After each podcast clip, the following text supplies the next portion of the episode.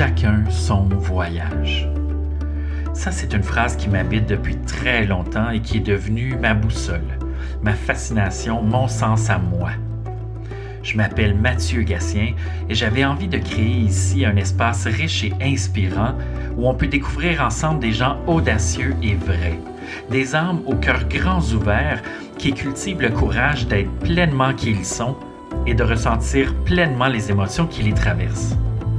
Je t'invite à découvrir des parcours fascinants, libres des chemins convenus, à découvrir des cascadeurs pour mieux accueillir le cascadeur en toi. Parce que le monde a tellement besoin de ce que toi seul as à partager, de qui tu es dans toute ta palette de couleurs. Merci de passer un moment avec nous. Tu es en bonne compagnie. Ici, on cherche à incarner notre véritable nature au grand jour. Bienvenue dans la belle gang des cascadeurs de l'amour.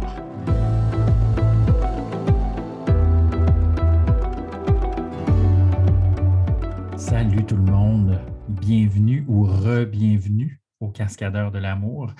Vraiment content de vous retrouver encore cette semaine, puis vraiment content parce que j'ai l'intuition puis vous allez comprendre plus tard, j'ai l'intuition qu'on a euh, devant nous une rencontre euh, fascinante, hyper riche, tant en force qu'en réalisation, qu'en sagesse. Euh, cette semaine, je reçois Jeff Godreau. Salut Jeff. Allô Mathieu. Tu vas bien? Ça va super bien, je te remercie beaucoup. Je suis content, Jeff, qu'on se jase parce que pour dresser la table, on ne se connaît pas on s'est croisés dans les ondes virtuelles euh, de ce monde, mais euh, je me plairais, sans trop me permettre, je me plairais à dire qu'on s'est senti, qu'on s'est comme reconnu euh, en quelque part avec des sujets qui, bien qu'on vienne d'angles différents, des sujets qu'on partage étroitement. Tout à fait. Ça a commencé par des likes sur Facebook, puis euh, les commentaires s'en sont suivis, puis euh, on est ici aujourd'hui face à face. Je suis vraiment dans la gratitude. Je te remercie beaucoup.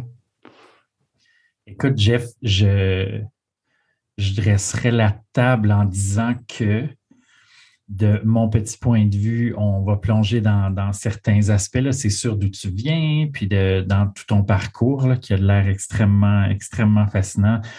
Euh, je dirais qu'aujourd'hui, toi, tu te décris comme un papa, d'abord, un papa aimant, dévoué, mais aussi et surtout comme un étudiant de la vie qui est guidé par l'amour et la sagesse. Tout à fait. J'ai lu, euh, pour, euh, pour commencer à jaser, j'ai lu en quelque part, et puis je vais, je vais le citer, je pense, pour plonger dans ton espace, dans ton univers. Donc, tu as écrit, euh, je crois que c'était sur Facebook, dans ton groupe dont on va parler euh, plus tard. Donc, je cite, Il y a trois ans, j'ai quitté une vie qui, en apparence, répondait à plusieurs critères d'une vie réussie. En tout cas, ce qu'on m'avait véhiculé. Au cours des trois dernières années, j'ai entrepris une démarche profonde afin de me former, de me découvrir et d'explorer ma condition, la condition masculine. Hmm. Ça résonne encore. Ça résonne encore. Peux-tu nous ramener il y a trois ans? Tu étais où? Tu faisais quoi? Hmm, tout à fait. Euh, propriétaire d'entreprise qui a toujours été la suite logique, comme ça a toujours été le next step, la prochaine étape, en fonction de ce qui m'avait été véhiculé. De toujours dans l'atteinte d'objectifs, de toujours focuser, d'avoir une mission, un but, tout ça. Puis euh, j'étais toujours dans l'accomplissement d'une prochaine étape, mais en m'oubliant au travers de ce processus-là. Puis il y a trois ans, ben, je considérais que j'étais un modèle pour certains. Il y a plusieurs gens à l'extérieur qui enviaient ma situation, pas nécessairement ma position, mais puis, puis ouais, comme enviaient le statut puis ce que je pouvais dégager. Puis euh, il y a trois ans, j'ai appris que la maman de mon fils est enceinte je regardais ma situation, tout ce qui était là, puis j'étais comme, c'est pas ce que j'ai envie de véhiculer à mon fils. C'est pas l'image que j'ai envie de projeter à l'extérieur, que les gens m'envient, parce qu'en ce moment, à l'intérieur, je suis vide. Je suis mort, je suis déconnecté de mon âme. Puis, euh, c'était vraiment mon fils qui était l'élément déclencheur, mais c'est là que j'ai entrepris les démarches pour vendre cette entreprise-là, qui a duré, la, vente a duré un an, processus de vente d'un an. Mon fils est né au mois de septembre, j'ai vendu l'entreprise au mois de janvier, j'ai eu comme un 3-4 mois où j'avais mon fils durant la vente de l'entreprise, mais j'étais déjà beaucoup retiré de l'entreprise. Je me, j'étais en mode euh, présence uniquement, j'étais là pour les employés, mais mes fonctions étaient déjà diluées beaucoup vers les quatre derniers mois qui me restaient. Ça, ça a été pour toi, tu le nommes clairement, c'est un grand, grand pivot, c'est une grande plaque tournante dans ta vie. Ouais, puis tu sais, je, me rappelle les gens qui me disaient Tu vas voir, ça va changer ta vie d'avoir un enfant. Puis j'étais comme Ouais, ouais. J'étais pas. J'étais conscient que ça allait changer ma vie comme quelqu'un de plus dans la famille, plus de responsabilités. Mais je m'attendais pas à ce travail intérieur-là, avec cette intensité-là. De faire face à mon miroir à tous les jours, puis euh, de, prendre conscience de mes blessures, de voir que j'étais déconnecté de mon âme, que j'ai jamais été présent pour les gens que j'aimais, pour ce que aimer avait comme signification à ce moment-là dans ma vie. Mais euh, oui, grosse plaque tournante. C'est parce que tu es un petit gars né euh, à Québec, à Charlebourg, je pense. Exact. Euh, tu as une enfance quand même euh, rock'n'roll, si je pourrais dire ça. tu as perdu ta maman, tu étais tout jeune, tu avais à peu près trois ans.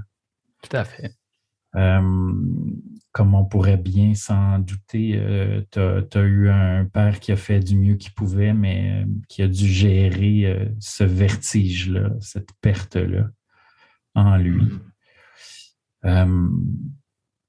C'était quoi l'adolescence? En toi? Comment tu as vécu l'adolescence? Parce que l'enfance, des fois, est à semi-protégée.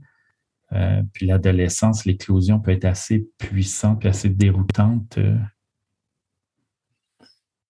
Euh, j'étais très turbulent à l'école. À la maison, suite à la situation que tu as nommée, euh, j'ai toujours fait en mon possible de ne pas être dérangeant. Comme mon père était blessé, il y avait ma soeur, mon père a eu une autre conjointe quand j'avais 5 euh, ans. Puis j'ai toujours essayé de pas être moi, comme je pouvais pas être un enfant autant que je pouvais pas être joyeux, heureux, jouer que je pouvais pas être dérangeant. Puis là, quand je dis je pouvais pas, c'est vraiment la perception d'un enfant de trois ans, comment j'ai réagi à ça, puis ce que j'ai mis en place. Mais c'est comme ça que j'ai agi déjà en très bas âge. Mais quand j'arrivais à l'école, c'est là où tout, comme la balance se faisait, où j'étais turbulent, j'avais besoin d'attention, j'étais dérangeant, fallait, puis, puis je n'étais pas disponible non plus à être en mode apprentissage ça bougeait tellement dans ma tête, hyperactivité, comme c'était évident. Puis euh, j'ai été, je pense, de l'extérieur, un adolescent facile pour les parents, mais des téléphones de l'école en tout temps. Puis je faisais de mon mieux, mais dérangeant. Qu'est-ce que tu veux dire, pas dérangeant pour les parents? Ça veut dire que ça remet plus en toi sans nécessairement qu'il voit euh, à l'extérieur? À la maison, j'étais, je dirais pas un ange, mais tu sais, comme j'écoutais tout. Euh, on me disait de faire ça, puis tout ça. Puis tu sais, ce que mes parents exigeaient de moi, c'était d'avoir des bonnes notes à l'école. Puis j'ai essayé fort. Puis, c'est pas que j'étais pas intelligent, j'étais pas capable de pas être dérangeant. Ce qui fait que j'avais des notes toujours autour de je frôlais toujours les 70 sans mettre trop d'énergie. J'ai eu la chance d'aller au privé puis euh, jusqu'en secondaire 3, que j'ai coulé un secondaire 3, j'ai refait mon secondaire 3 privé. Après ça, je tombais au public. Au public, c'est comme si je me fondais plus facilement dans la masse. J'étais moins celui qui se faisait pointer du doigt parce que les comportements que j'avais, j'étais pas le seul à avoir des comportements dérangeants comme ça. Mais au privé, je me faisais pointer du doigt, puis je ne fitais pas dans le cadre, puis euh, j'étais souvent dans un local de retenue, des retenues les fins de semaine aussi. Je me rappelle, on allait à des retenues les fins de semaine avec un autre ami, les parents d'un autre ami, puis, euh, puis tout ce que je voulais, c'était d'avoir du fun. Puis d'avoir de l'attention, mais ça ne cadrait pas dans le système scolaire.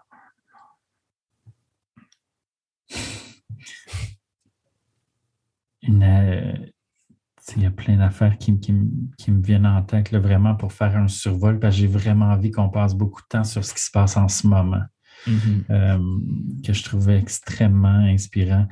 Mais tu sais, un adolescent qui se fond un peu dans le décor à la maison, qui essaie d'être turbulent à l'école, on dirait que j'ai le goût de demander à cet adolescent-là quelle sorte euh, d'homme quelle sorte de, message il reçoit comme, comme l'homme qu'il a à bâtir? Carrière, réussite, famille, C'était quoi l'image, toi, masculine, que tu avais, qui t'habitait en tout cas euh, à l'adolescence? J'ai ressenti beaucoup de pression de l'extérieur. Les études étaient beaucoup valorisées chez moi. J'ai deux parents qui sont. Puis quand je dis parents, je considère que la femme qui est rentrée dans la vie de mon père quand j'avais cinq ans, c'est ma mère aujourd'hui. Elle nous a adoptés et tout. Ils sont plus ensemble, mais je considère que c'est mes parents. Puis euh, c'est deux personnes qui ont beaucoup d'études. Puis ça a été super valorisé. J'ai une soeur aussi qui était en psychothérapie puis qui a poussé ses études longtemps. Moi, j'étais celui qui ne cadrait pas là-dedans. C'est la pression qu'on m'avait mis. L'homme que je devais devenir, c'était inatteignable pour moi dans le sens où c'était des études, puis je voyais que mon parcours ne m'amènerait pas là. Euh, fin du secondaire, je suis parti dans l'Ouest. Après ça, mon père a comme fait un rappel. Comme on revient à Québec, il y a une formation qu'ils donnent en forage dynamitage. Puis euh, je suis allé suivre cette formation-là. Puis je pense qu'après, c'est là où j'ai voulu me prouver à moi-même que je pouvais au moins réussir dans quelque chose. Puis euh, même si j'aimais pas ce que je faisais, il y, a, des belles valeurs qui ont été transmises au travers des blessures qu'on avait dans notre famille, mais d'être travaillant, de te présenter coûte que coûte, que ça ne te tente pas. J'ai jamais manqué une journée d'ouvrage en 16 ans. Que je sois malade, gastro, n'importe quoi, je rentrais travailler pareil. Je travaillais dehors. Probablement qu'avoir été à l'intérieur aurait été autre chose, mais c'est des valeurs qui m'ont été transmises. Puis cette pression-là était reliée à, encore une fois, c'est bien d'être travaillant, mais ça venait pas de la bonne place pour moi.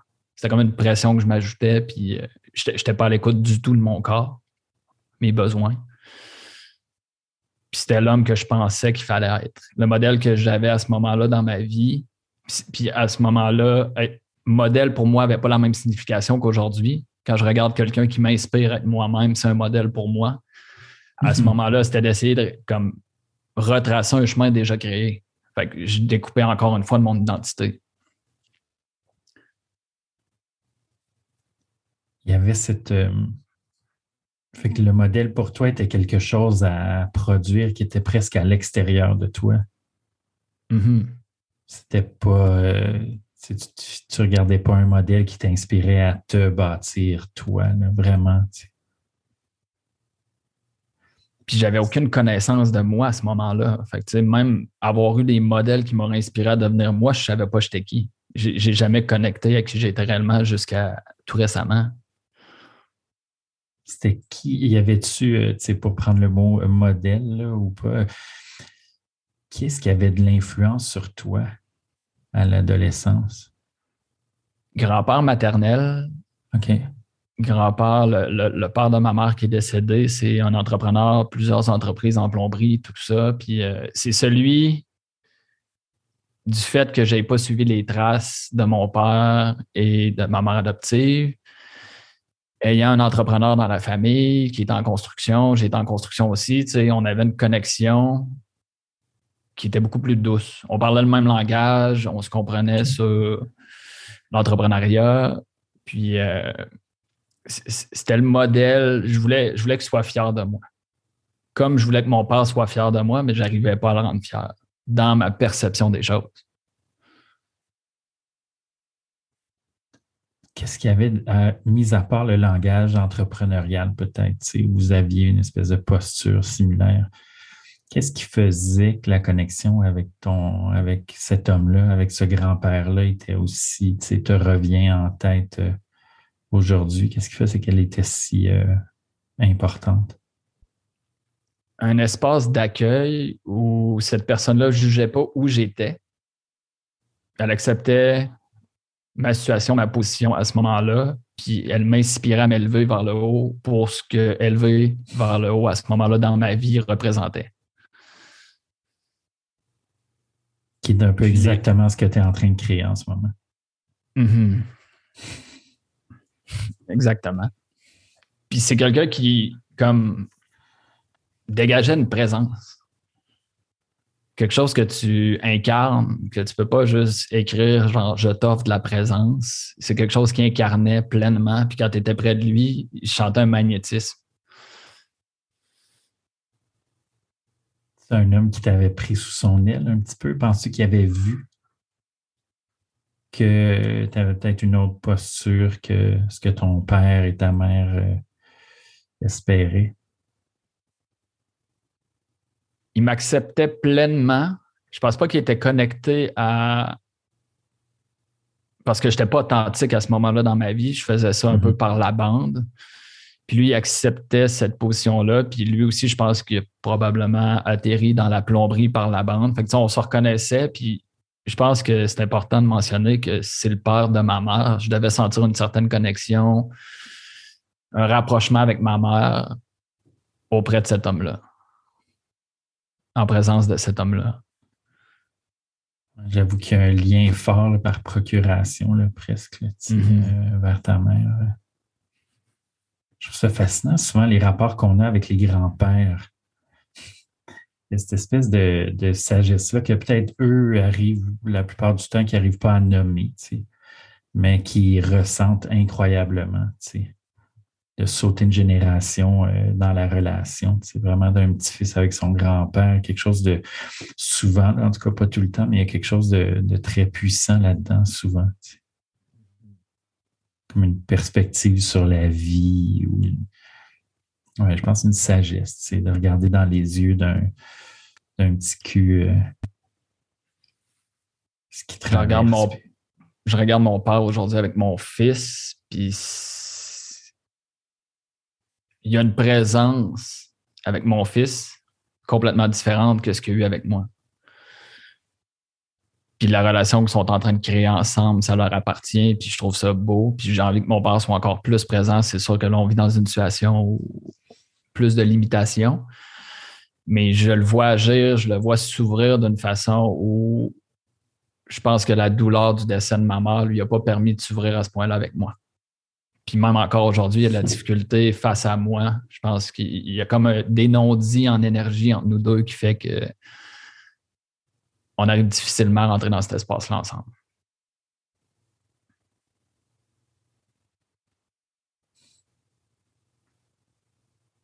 Ça doit être euh, ouais, tout un vertige de, de, gérer une perte comme ça, de se gérer soi, d'avoir un enfant devant soi. Vous êtes deux hein, dans la famille, mais c'est ça? Je ne sors plus âgée. OK. On parlait de l'adolescence. Euh, euh, moi, quand on, s'est parlé avant de, démarrer le, podcast, dans une de nos conversations, tu m'avais vraiment confié que ton ouverture était totale, c'est que tu pas, il n'y avait pas de sujet euh, tabou, rien de ça. Sais. J'apprécie ça. Là, je salue vraiment cette générosité-là. J'apprécie beaucoup. Euh, dans ton dans ta vie, tu as quand même une grande réalité d'addiction. tu veux-tu parler un petit peu de comment c'est arrivé dans ta vie, comment ça s'est manifesté au début? je réellement, ça a commencé suite à ma formation en forage dynamitage. J'ai été propulsé dans le nord du Québec. Je, fais un topo rapide, mais euh, je suis le petit cul qui a 20 ans, qui arrive tout près d'hommes de cinquantaine d'années, qui travaillent, qui se rapprochent de leur retraite, qui essayent d'étirer les heures pour étirer le chômage. Moi, je suis le petit gars de la ville. C'est beaucoup des gens qui viennent de région. Puis euh, j'arrive dans ce milieu-là, puis euh, je performe beaucoup parce que je suis jeune. Les machines, à ce moment-là, la machinerie qu'on utilise, c'est rendu toute téléguidée. Comme une voiture téléguidée. Fait que le petit, le petit jeune qui arrive, qui a déjà joué à des Nintendo, des choses comme ça, j'ai attrapé ça tout de suite au vol. Fait que je suis le petit gars de 20 ans qui a les machines flambant neuves pendant que les autres sont là puis ils ruminent. J'étais déjà mis à l'écart. Je me faisais aimer beaucoup des boss, mais comme réseau social dans le Nord, je ne me faisais pas accueillir pleinement. Puis euh, rapidement, au bout de peut-être, été là cinq ans. Puis euh, au bout d'une année, je, suis arrivé là avec des bonnes intentions. J'allais au gym, je prenais soin de moi, je mangeais bien. Puis ce que, ce que j'ai toujours relativement fait dans ma vie, c'est pas vrai ce que je viens de dire, mais euh, comme avant cette période-là, j'ai toujours été sportif, puis j'avais l'espace pour jouer à l'envélo, faire du canot-kayak, n'importe quoi. Quand j'ai commencé à travailler, ben, je suis comme tombé en mode travail. Tout le reste a pris le bord. Puis au bout d'une année, après le gym, tout ça, je suis tombé rapidement dans. Ben, déjà, tout ce temps-là, je buvais beaucoup d'alcool. On avait le droit à 12 canettes par jour maximum, parce qu'on va au dépanneur, puis c'est limité par une caisse de 12 par gars. Fait que mon addiction, je, ne te parle pas de cette année-là où je buvais 12 canettes par jour, mais après ça, je suis tombé dans la drogue. C'est vraiment là où je suis tombé dans la drogue. Je mélangeais les deux parce qu'à un moment donné, il fallait essayer de soutenir le fait que j'étais fatigué tout le temps après avoir pris cet alcool-là, entouré de mauvaises influences, mais tous des gens malheureux. Puis tu sais, je dis mauvaise influence, c'est tous des gens qui méritent de l'amour. C'est tous des gens qui ont des blessures, qui fait qu'on se ramasse dans le nord, on est déconnecté de nos familles j'ai connecté à ma souffrance à ce moment-là. Puis, je partais sur une pente descendante. Ça a duré cinq ans. m'a fait quatre autres années du fait que je sois dans le Nord. Puis euh, je me rappelle la dernière année que j'étais là-bas, j'ai appelé mon père en braillant. J'étais comme là, j'arrive plus, je peux plus. Puis le nombre de fois où j'ai pas répondu au téléphone à mes parents parce que j'avais tellement de honte. De honte de voir mes agissements. Puis j'étais comme, tu sais, c'est pas qui je suis, c'est pas, pas moi, ça, d'être dans la drogue de même. J'ai des amis, il y a du monde qui m'aime. Faut dire que j'ai jamais laissé personne s'approcher de moi, même en retour dû à ma blessure d'abandon. J'étais conscient qu'il y avait du monde qui m'aimait, mais je le sentais jamais réellement. Puis je me mettais dans des situations d'abandon moi-même en me projetant dans le nord. Tout ça, tu me dis ça avec toute la, conscience et la connaissance que tu as en ce moment. Ce n'est pas mm-hmm. le vocabulaire ou la conscience que tu avais à ce moment-là, -là, c'est sûr. Non, pas du tout. À ce moment-là, je suis juste qu'est-ce qu'on va faire demain? Puis j'étais une journée à la fois. Puis comme je me considère chanceux. J'ai jamais eu de pensée suicidaire. Ça n'a jamais été une option pour moi dans ma vie. Mais je restais dans ma noirceur, dans ma souffrance. Je restais là-dedans. Je ne demandais pas d'aide. J'étais entouré de gens qui étaient comme moi, qui vivaient les mêmes choses que moi. Puis en termes d'énergie, ben, c'est une énergie qui est noire j'étais là, ben, je suis pas pire que les autres. Les autres, ils tiennent bon autour de moi. Je vais faire pareil. Puis comme je disais tantôt, être travaillant, ben, ça se présentait de cette façon-là aussi, de juste comme show up, se présenter, de toujours être là. Comme je vais être là pour mon frère à côté de moi. Ce qui faisait que j'endurais des situations qui faisaient aucun sens.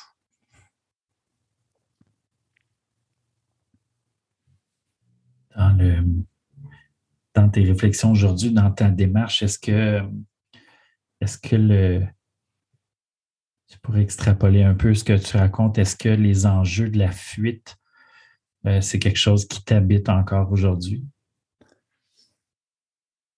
J'ai éliminé les addictions une après l'autre. Puis euh, là, il m'en reste plus beaucoup. Puis euh, quand je parle d'addiction, j'ai des addictions qui sont beaucoup plus saines aujourd'hui je parle pas de drogue, je parle pas d'alcool, puis ça peut être d'aller m'acheter un bol de cristal parce que genre j'ai une bulle, puis là, ça me prend un bol de cristal, d'aller consommer. Mais je suis beaucoup plus conscient. Quand ça, ça se présente, je m'observe, puis je regarde qu'est-ce qu'il y a derrière. Mais euh, je dirais que je suis plus dans le mode de l'observateur que dans le mode d'addiction en ce moment dans ma vie.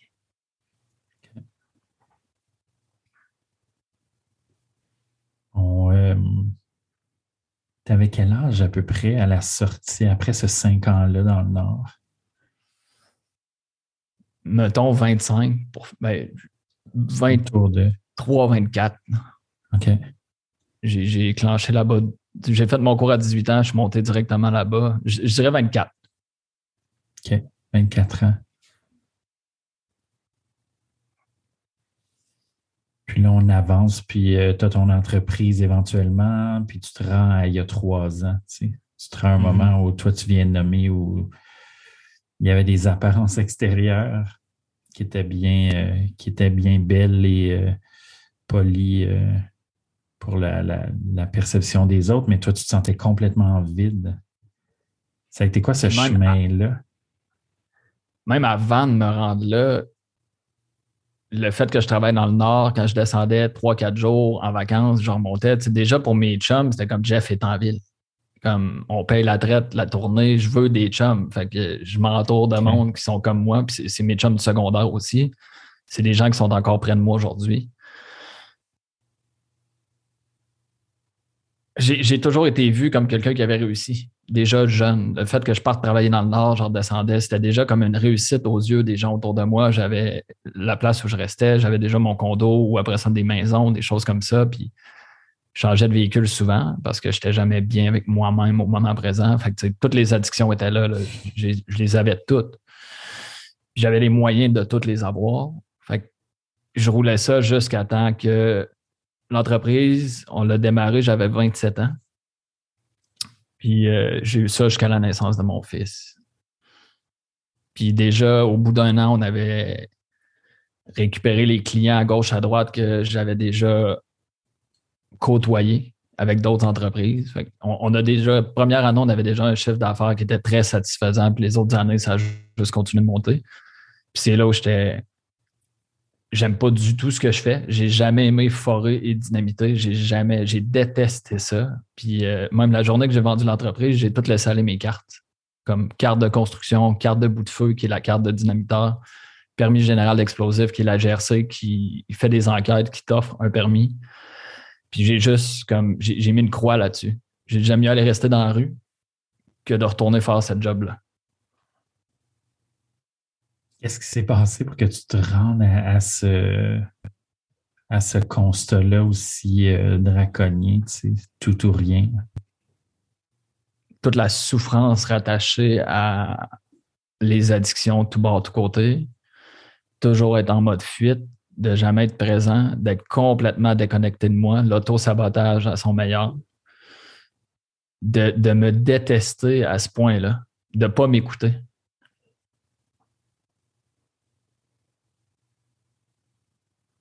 tout ce temps-là. Ça me, ça me fascine parce que ce que tu racontes là euh, existe sous plein, plein, plein de formes, indépendamment des histoires des gens. Euh. Puis tu dis oui, l'accumulation de souffrance, puis tout ça, puis de ne pas t'aimer et tout. Mais moi, je suis toujours intrigué comment on se rend au point de vraiment le mettre la clé dans la porte. De dire là, c'est assez, là. ça n'a pas de bon sens. L'accumulation, oui, absolument. Mm-hmm. Mais est-ce qu'il y, a, est y a vraiment une anecdote ou un instant dont tu te souviens qui est, qui est vif dans ta mémoire, qui a comme été, sinon le, ou un des, un des, des, déclencheurs qui a fait OK, enough is enough, là, c'est assez. Là faut que je fasse quelque chose avec ça, ça n'a pas de bon sens. C'était mon fils. C'est savoir, savoir que j'allais avoir un enfant, je me rappelle, on est à Cozumel au Mexique. Euh, les maillots de la mère de mon enfant lui font plus. Deux jours après qu'on soit arrivé, ben, elle fait comme peut-être qu'on pourrait aller faire un test de grossesse. Puis euh, je me rappelle, je suis en scooter, je m'en vais chercher des tests de grossesse, puis j'ai le feeling que c'est ça. Tu sais, j'ai comme je me suis pas mis à douter une seconde. On dirait que je le savais qu'elle était enceinte. Puis déjà, je m'en allais chercher des tests de grossesse en scooter, puis j'étais connecté à cet espace-là. Peut-être déjà une connexion avec son âme à lui.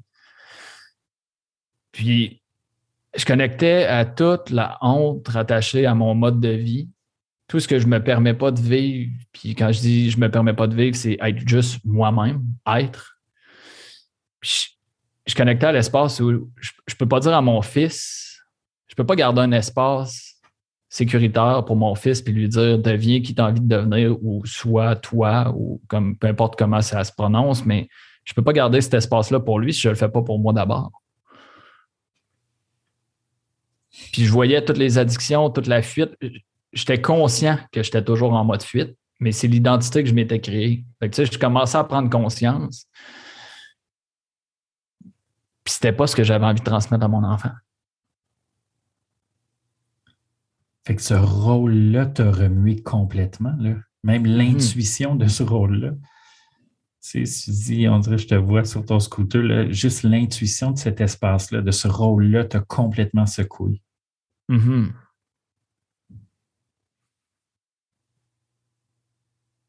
Ah, wow, je trouve ça, je trouve ça beau, là. je trouve ça fou, je trouve ça. Ça m'a pas guéri. Non. J'ai, puis tu sais, je veux dire, il y a eu trois ans entre ce moment-là, puis probablement quatre parce que là, mon fils a trois ans. Plus la grossesse, mais tu sais, il y a eu un quatre ans entre ce moment-là puis aujourd'hui. Puis tu sais, il y a quatre ans, j'étais pas où je suis aujourd'hui. J'avais pas toute la compréhension autour de ça, puis il s'est passé d'autres événements d'envergure entre le moment où j'apprends qu'il y a une grossesse en cours, puis aujourd'hui. Comment qu'un gars qui, à, à ce moment-là, tu avais quel âge à peu près? J'ai autour de 31. Autour de 31. Fait comment un gars de 30 ans qui se sent instinctivement, intuitivement secoué par un rôle à venir, comment tu, comment tu pivotes en toi? Comment tu abordes ça, cette intention forte-là qui, apparaît de, de, te secouer, de transformer? Euh, comment tu te retournes avec tout ça? Je pense qu'il y a une part d'auto-sabotage dans ce que je vais te présenter là, mais euh, je me suis tiré dans le vide. Pas de parachute, pas rien. Puis oui, financièrement, je, je me suis bien sorti d'une situation avec la vente de l'entreprise. Mais c'était vraiment se tirer dans le vide. Je me suis lancé, puis j'ai dit, je le fais. J'ai une vie à vivre, puis je dois, j'aime pas le mot je dois, mais euh, dans, ce cas-là, c'était ça à ce moment-là. Je dois faire quelque chose qui va me rapprocher de mon âme, de qui je suis vraiment, puis pourquoi je suis ici. J'ai toujours eu cet aspect-là, connexion à quelque chose de plus grand. Mon grand-père, on a parlé de mon grand-père maternel. Mes grands-pères paternels, c'est quelqu'un qui s'enfermait dans son bureau. Je, je l'ai pratiquement pas de relation ou très peu avec lui, qui s'enfermait dans son bureau, il écrivait, il était à la messe matin et soir. Il n'a pas transmis cette foi-là ou quoi que ce soit, mais je l'ai toujours vu agir d'une façon où il doit avoir d'autres choses. Puis, euh, c'est ce qui m'a amené à moi avoir la foi pour ce que la foi était à cette période-là de ma vie, mais j'étais comme, j'ai pas vraiment d'autres choix à côté. Je peux continuer de faire la même chose, mais ça va mal finir. Ou je prends la chance. Je prends la chance. Je prends, on, va dire la chance pour le bien de la cause, mais je prends la chance de me tirer dans le vide, puis il arrivera ce qui arrivera. Ça peut juste être mieux. Qu'est-ce qui s'est passé après ce voyage-là au Mexique? Reviens au Québec, je m'assois avec mon associé à l'époque. On parle un peu de vision, tu te vois où dans cinq ans, tout ça. Puis euh, on commence à avoir l'idée de peut-être on va vendre l'entreprise les deux, parce que lui non plus, il n'était pas plus allumé par le projet qu'il faut. Puis euh, au bout d'un certain moment, peut-être fin janvier, il est revenu et il a dit ben, dans le fond, je vais te racheter tes parts. ça a été une année où ça a pris une année de faire évaluer l'entreprise. On avait aussi une poursuite à ce moment-là sur, au nom de l'entreprise qu'on avait besoin de régler pour avoir la valeur juste de l'entreprise pour que je puisse sortir. Donc, ça a été une année, beaucoup de stress. Puis à ce moment-là dans ma vie, moi, je suis convaincu que le stress, c'est pour tout le monde, mais moi, je suis correct. je, je, suis en mode fuite encore, beaucoup d'alcool. Euh, c'est ça, on va se limiter à l'alcool pour le moment, mais beaucoup d'alcool cette année-là puis euh, jusqu'à la vente de l'entreprise. Ça a été une année un peu autopilote, mais en mode destruction encore. Les addictions sont encore là, puis je suis encore déconnecté de moi-même. Je le sais que j'ai un enfant qui s'en vient, fait comme je commence à placer les choses. Puis il faut dire aussi que la vente de l'entreprise vient avec la vente de la maison. Parce qu'à ce moment-là, j'ai une maison pratiquement d'un million, qui clairement, j'arriverai pas à payer la journée où j'ai plus l'entreprise. c'était toutes ces démarches-là qui m'ont amené à la vente de l'entreprise. Ayant vendu l'entreprise, je suis avec la mère de mon fils, puis je fais on part en voyage. On va aller vivre d'autres choses ailleurs. Deuxième année, vente d'entreprise, tout est réglé. La maison est en cours de vente. J'ai signé les papiers avant de partir quatre mois au Costa Rica pour la vente. Puis on revenait au bout de quatre mois pour vider la maison. Pour repartir quatre mois en Espagne. J'étais en mode fuite terrible. Je ne veux pas être au Québec. L'identité que je me suis créée, que je commence à mettre de côté, ça me fait peur parce que je suis plus qui j'ai projeté toute ma vie. Donc là, je me ramasse le petit garçon qui ne sait pas du tout, je ne sais pas du tout je suis qui. J'en ai peur, mais je suis en mode fuite encore. Puis là, Costa Rica, j'ai arrêté de boire. Pas de drogue, pas d'alcool pendant quatre mois avec la mort de mon fils. Mon enfant, il y avait trois mois qu'on est parti.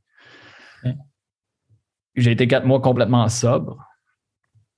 Puis euh, parce que fallait que je me rapproche de cette connexion-là avec moi-même. Puis je savais que l'alcool, c'était plus facile d'arriver là-bas puis de mettre un terme à ça versus ici quand tout le monde m'a connu d'une certaine façon.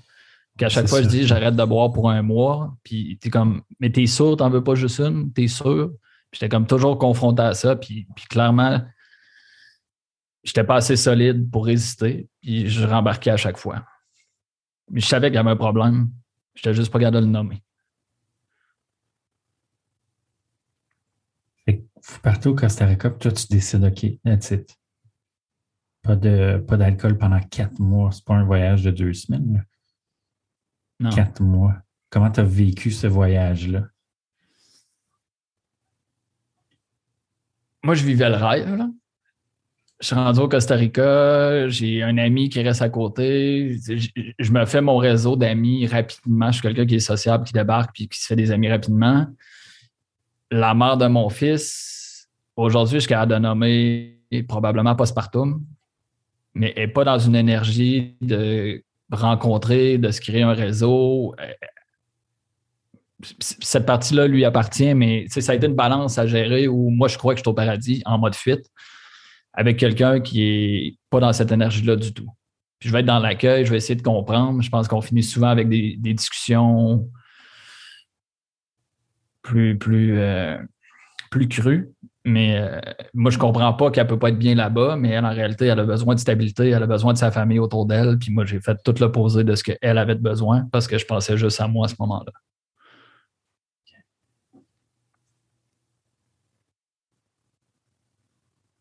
Fait que vous êtes là-bas ensemble, vous revenez, vraisemblablement. Est-ce que ça se passe euh, est-ce que ça se passe comme tu penses, vider la maison, les choses se règlent l'une après l'autre ou les belles courbes continuent? On revient à Québec, je suis encore sobre. Je pense qu'on a été deux ou trois semaines à Québec, juste le temps de vider la maison et tout ça, mais beaucoup de changements encore une fois pour une mère.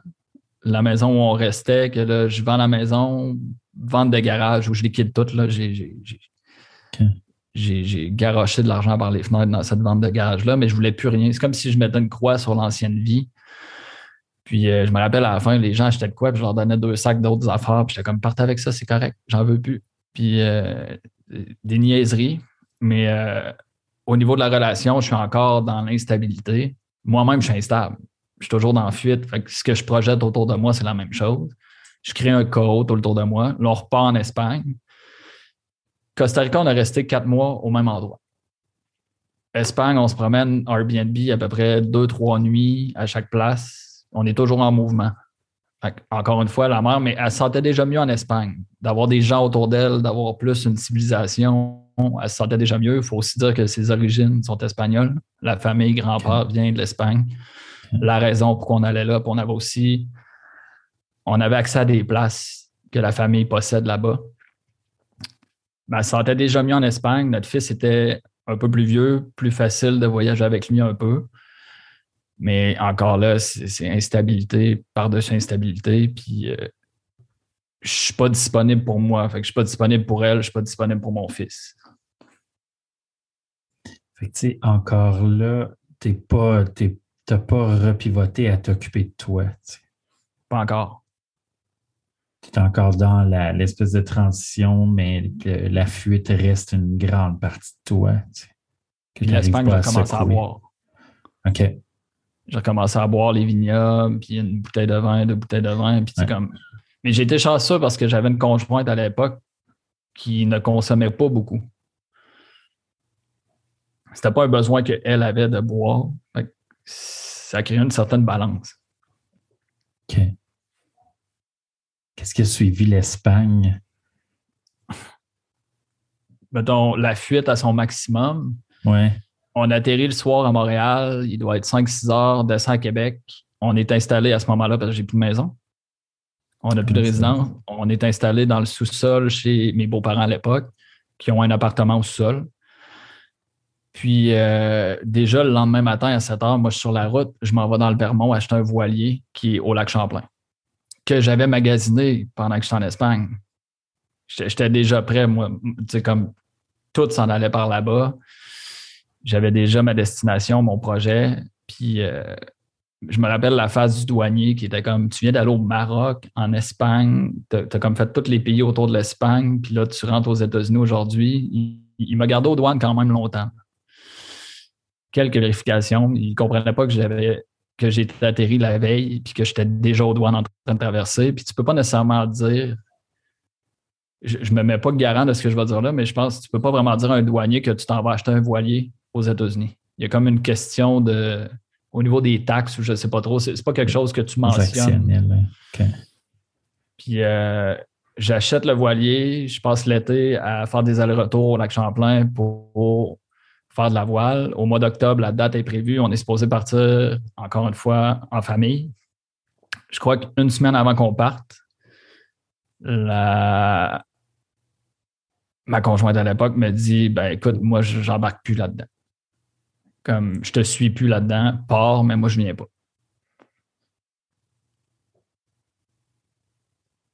Je suis parti pareil. es parti pareil. Je suis parti pareil. Je partais avec des gens. On était trois total. Puis euh, c'était déjà planifié. J'avais mis toute mon énergie là-dedans, en mode fuite encore une fois. Mhm. J'avais mis toute mon énergie là-dedans. La date était prévue. J'avais tout, tout, tout créé pour que ça se fasse. Puis je suis parti. On a descendu la côte Est. Puis euh, elle est venue me rejoindre une semaine avec mon fils, qu'on était à Charleston, en Caroline du Nord. Puis euh, après ça, j'ai passé un mois dans un ashram au Bahamas j'étais à l'encre en avant du ashram, puis à tous les jours, j'allais avec le Zodiac dans un ashram, méditer, faire du yoga, bien manger, connecter avec des gens. Je me suis rendu compte que le voilier n'était pas nécessairement fait pour moi. Comme être 100% isolé quand je suis pas capable d'être assis tout seul avec moi-même, c'est vraiment difficile. D'être dans un endroit comme ça, méditer, yoga, avec des gens autour de moi, ça se fait super bien. Je suis soutenu. Euh, elle est tombée enceinte quand elle est venue me voir à Charleston. J'apprends la nouvelle au mois de décembre. Je reviens pour passer les fêtes à Québec. Puis, euh, sachant qu'on va avoir un deuxième enfant, je tombe en mode, je vais vendre le voilier. On regarde les maisons. On est rendu à faire une offre d'achat signée pour une maison qui ne me convient pas du tout, mais qui convient à la situation où, à ce moment-là, elle a trois chiens. Ça prend de l'espace. Pour que moi, je me sente bien là-dedans, c'est quelque chose que je tolère pas, trois chiens. Puis, euh, je suis en train de voir tout ce que je suis en train de recréer pour quelqu'un d'autre, mais encore une fois, je ne m'écoute pas moi. Puis, euh, peu après ça, on a appris qu'elle a rejeté le bébé en, termes de grossesse. Puis, euh, c'est vraiment là où j'ai eu des éclairs. C'est comme tout descendait dans ma tête de comme en ce moment, tu fais tout pour les autres tout le temps. Puis oui, je suis en mode fuite, là. Je, suis la personne 100% responsable de tout ça. Mais je crée ce que les gens attendent de moi. Puis en réalisant tout ça, au mois de janvier, je me suis assis avec elle, puis euh, super belle discussion. Mais nos, nos rôles on, ne s'en allait pas à la même place les deux. On ne pouvait pas continuer ce chemin-là à ce moment-là dans nos vies ensemble. Puis euh, j'avais besoin de trouver cet espace-là pour moi.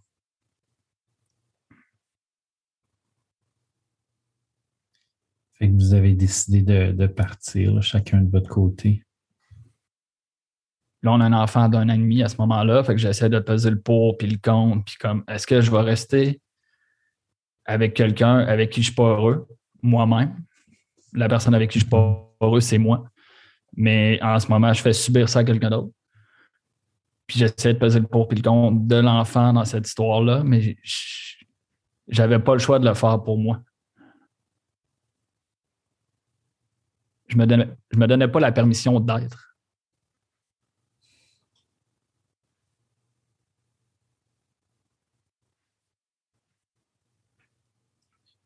Qu'est-ce qui t'accompagne dans. Qu'est-ce qui t'accompagne dans ces réflexions-là? Comment tu, comment tu plonges? Tu je, sens qu'il y a, y, a, un bout peut-être dont, on n'a pas parlé, là, mais tu es passé de.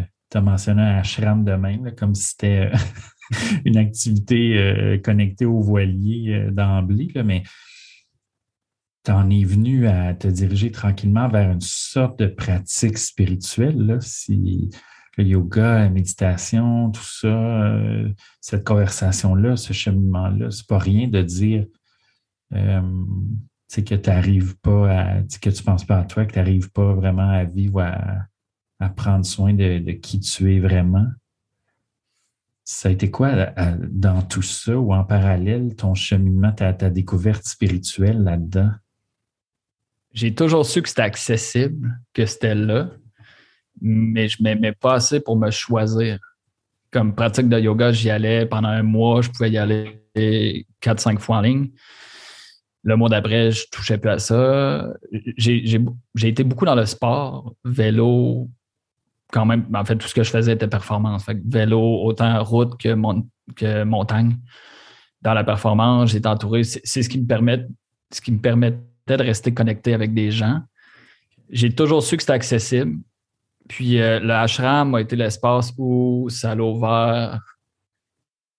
C'est l'endroit où je trouvais une certaine liberté dans mon esprit où je pouvais juste être assis avec des gens autour de moi qui méditent, mais que pendant l'horaire là-bas, c'est qu'on se lève à 5 heures, on médite jusqu'à 5h30, puis de 5h30 jusqu'à 6h, jusqu'à 6h30-ish, c'est des chants.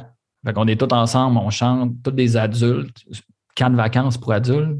Peut-être que je recherchais des connexions à ce moment-là, puis c'est ce qui me parlait. Le 30 minutes de méditation, c'était pas ma partie préférée, mais j'étais comme entouré de gens qui tenait l'espace avec moi, puis j'étais juste OK, je ne suis pas tout seul. Je ne suis pas tout seul avec moi-même, puis tout mon délire intérieur qui n'a jamais été apaisé. Là, j'ai des gens autour de moi. Pendant un instant, je peux juste faire puis me déposer. Tu étais, j'imagine, entouré de gens qui n'avaient aucune attente envers toi. Exact. Aucune. Exact. La première fois de ta vie, probablement. À juste être accueilli pleinement dans l'amour. Puis, euh, ah, je, me rappelle, j'ai des amis qui venaient visiter pendant que j'étais au Bahamas pour qu'on parte, mettons, une semaine, deux semaines, faire du voilier autour. Puis j'étais comme, on va passer une fin de semaine là, mais on revient lundi parce que je vais être revenu au ashram. C'est comme, c'était l'espace où je me sentais bien. Puis j'amenais mes chums au ashram. Les autres étaient là, mais qu'est-ce que tu fais? ils m'ont tous connu d'une certaine façon. Puis là, ils, voient le gars qui est en train de faire du yoga, méditer, puis chanter. C'est quelqu'un qui ne connaît pas ça de l'extérieur. Fait comme, mais sérieux, qu'est-ce que vous faites? Je comprenais pas. Tu ne te mettais pas en danger dans ta tête en t'affichant comme ça euh, devant ceux qui avaient une autre perception de toi complètement? Ben, je pense que je suis rendu au stade où le danger n'avait plus vraiment d'importance parce que le danger pour moi était à l'intérieur. Je, le savais qu'il fallait. En fait, je le savais, je te dis ça comme c'est cérébral, mais euh, j'ai l'impression d'avoir été guidé de l'intérieur au travers de tout ce processus-là, de me ramener tranquillement vers mon âme. Puis cette intuition-là, j'étais déjà quelqu'un de super intuitif en business, mais je me servais de ma tête pour arriver à mes fins. Puis à ce moment-là, l'intuition, puis, on dit ça comme ça, mais tu sais, je travaillais avec quelqu'un.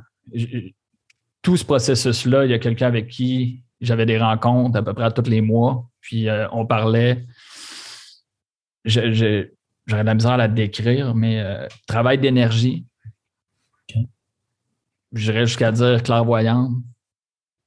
Puis euh, elle me donnait des feedbacks sur ce qui était là, puis ce qui s'en venait, puis tout ça. je mettais un peu ma foi et mon pouvoir entre ses mains, mais je faisais confiance à ce qu'elle me disait. Puis le reste était dirigé de l'intérieur.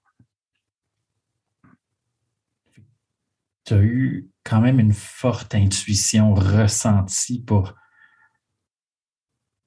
pour un univers spirituel où tu pourrais potentiellement atteindre plus de connexion ou en tout cas plus de vérité sur toi. Mm-hmm. Il faut dire aussi que j'ai trouvé le plafond matériel.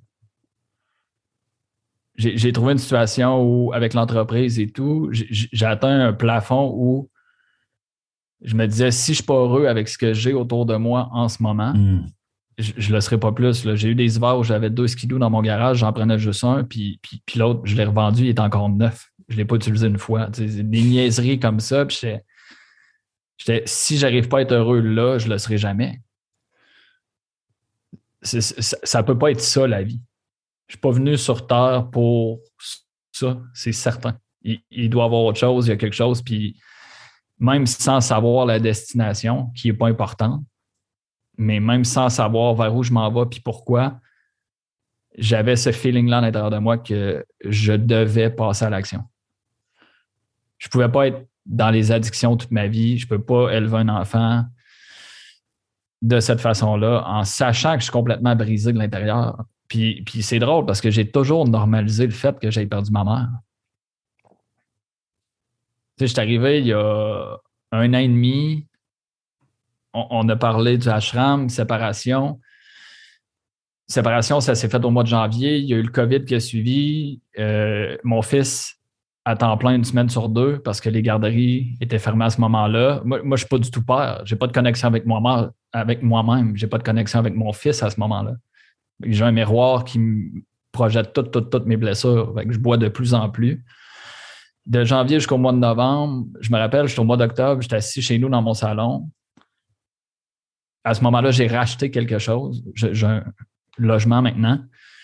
Puis, euh, je suis assis chez nous dans mon salon au mois d'octobre, puis, je, vois encore mes addictions, puis, puis je me nourris plus, puis je me vide. Puis à chaque fois que je blesse quelqu'un, je me blesse moi-même. C'est moi que je blesse en réalité. Puis je suis au mois d'octobre, j'ai le Costa Rica qui me pompe dans le chest, puis je suis comme, en ce moment, c'est de la fuite. Mais tant mieux. C'est comme, il fallait qu'il se passe de quoi. Au mois de novembre, je n'aurais pas passé un autre hiver à Québec. J'aurais pas été capable. C'est à ce moment-là que j'ai parlé avec la mère de mon fils. J'ai dit, je pars pour un mois. J'ai, j'ai, je peux plus. Comme, mon billet est acheté, je ne te demande pas la permission en ce moment. Elle, elle reste chez ses parents à ce moment-là. Je sais que mon fils est entre bonnes mains. C'est, c'est pas. Je peux être jugé pour cet événement-là, puis j'en prends pleinement ma responsabilité à ce moment-là, c'est ce que je devais faire. Mhm. Partir au Costa Rica, c'était ça l'intuition. Je venais de passer quatre mois là-bas, comme un an avant. Je m'en allais revoir des chums là-bas. Je me suis probablement sauvé la vie à ce moment-là. Parce que là, on parle du COVID où j'ai plus mes parents autour de moi, qui sont plus âgés. Le vaccin, c'est encore plus ou moins accessible. Puis euh, j'ai pas de sport. J'ai un enfant tout seul pendant une semaine à temps plein où je peux pas sortir cinq minutes aller marcher tout seul. Puis on s'entend qu'à ce moment-là, il y a un an et demi, ça demande toute ma présence. Puis je suis avec quelqu'un avec qui je suis pas connecté. Je sens aucune connexion avec mon fils. Je, sais tout le bien que je suis en train de créer dans ma vie à long terme. Mais à ce moment-là, c'était pas ce à quoi je connectais. Puis c'est là où je me suis sauvé au Costa Rica. Appelons ça comme ça. Mm-hmm. Puis euh, je me rappelle pas pourquoi j'ai voulu juste clarifier ces éléments-là, mais quand je suis arrivé au Costa Rica, j'ai atterri dans une retraite d'ayahuasca. Oh wow! OK, ça c'est un atterrissage. Deux premières semaines, ça brosse complètement. J'arrive au Costa Rica, je ne vais même pas voir mon chum de gars parce que j'ai encore de la honte. Hmm. J'ai honte d'être comme ça. Puis euh, au bout de deux semaines, je dis il faut que je fasse de quoi? J'ai booké une retraite dans un centre d'ayahuasca qui est la seule, le seul centre sur la planète qui a une licence médicale pour servir l'ayahuasca. J'ai été là trois semaines en ligne. J'ai arrêté de boire cette journée-là.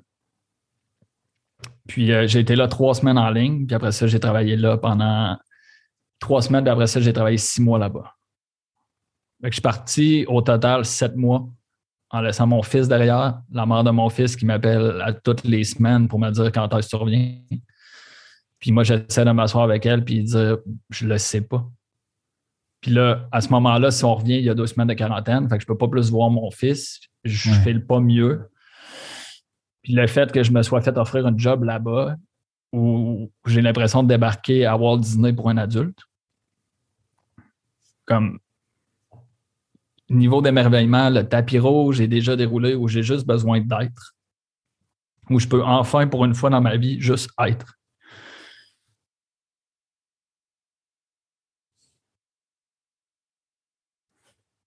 Peux-tu parler de comment tu as vécu euh, l'ayahuasca? Ça a été quoi comme expérience euh, pour toi? Les premières semaines que j'étais là, j'ai accepté que je faisais de l'anxiété. J'ai accepté que j'étais alcoolique. J'ai été capable de nommer les choses. Puis, euh, ayahuasca, c'est une plante médecine qui est utilisée en Amazonie. Puis, il y a une certaine intelligence divine sacrée. On parlait d'esprit tantôt. Il y a une connexion avec cette plante-là.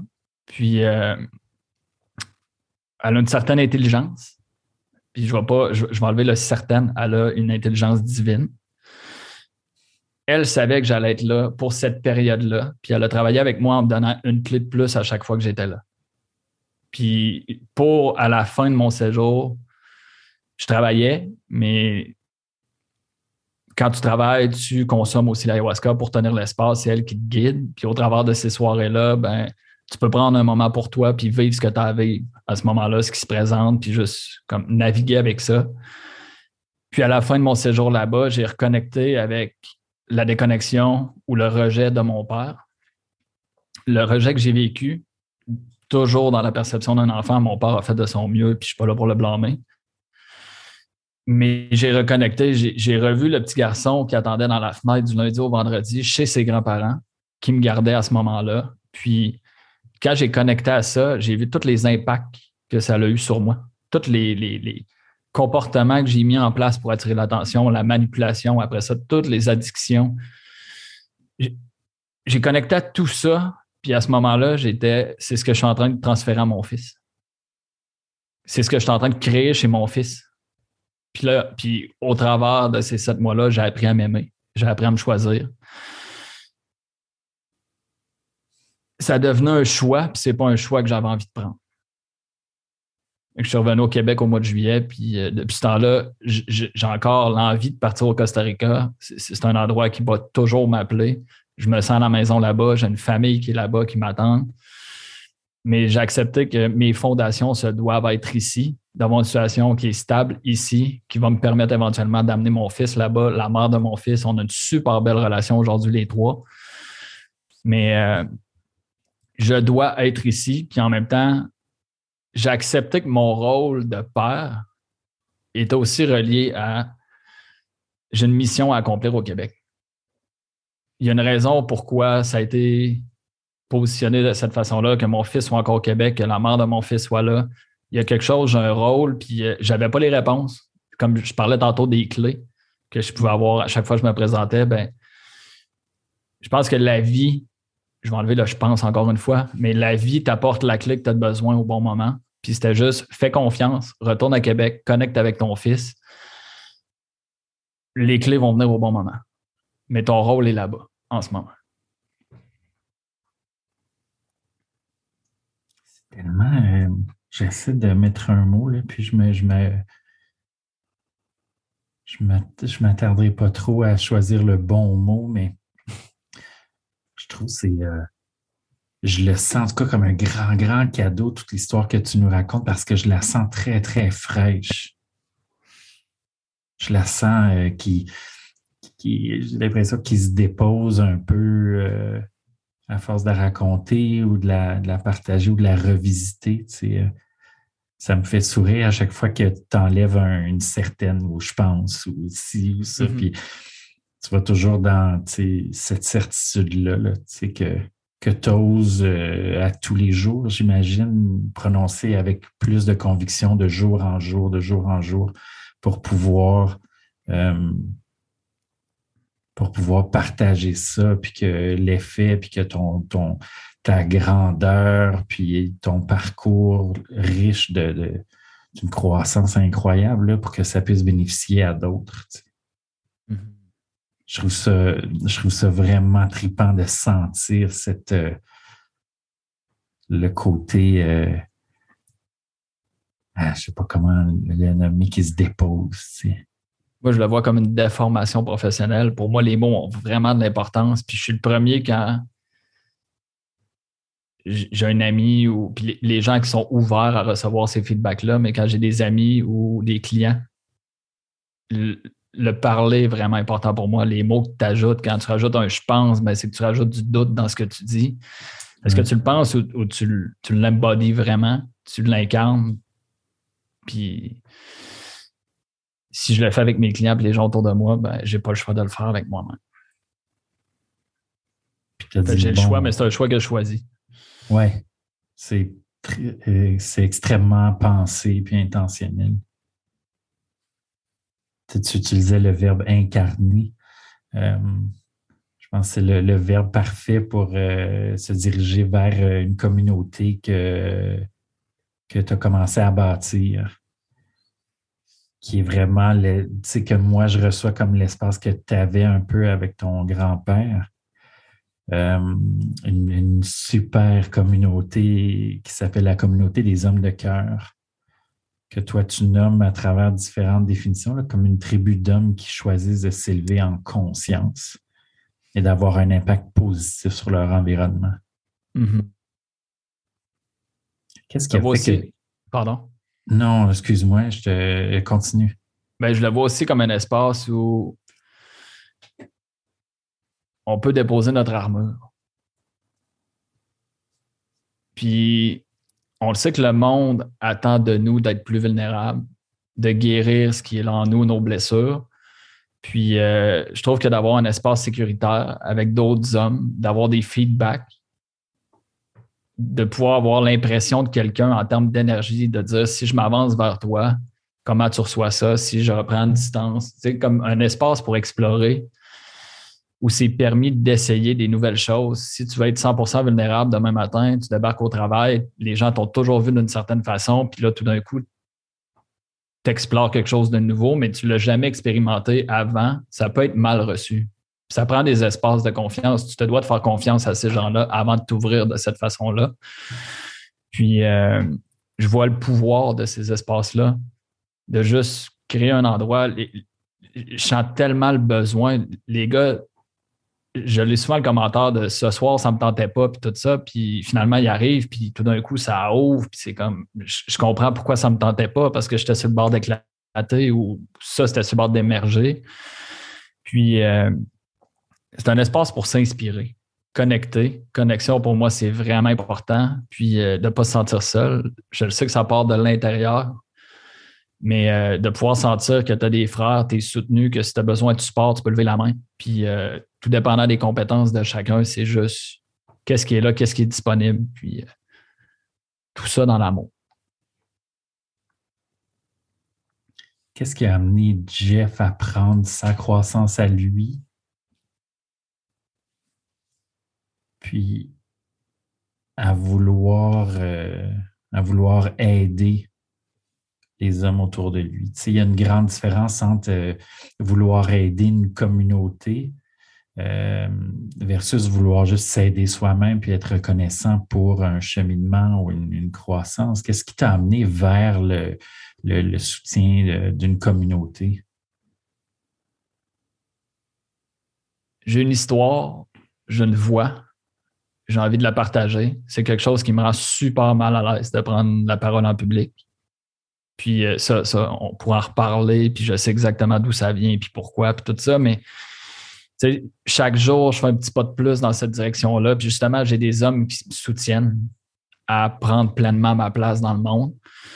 Puis euh, la souffrance à laquelle j'ai connecté, je ne souhaite pas ça à personne.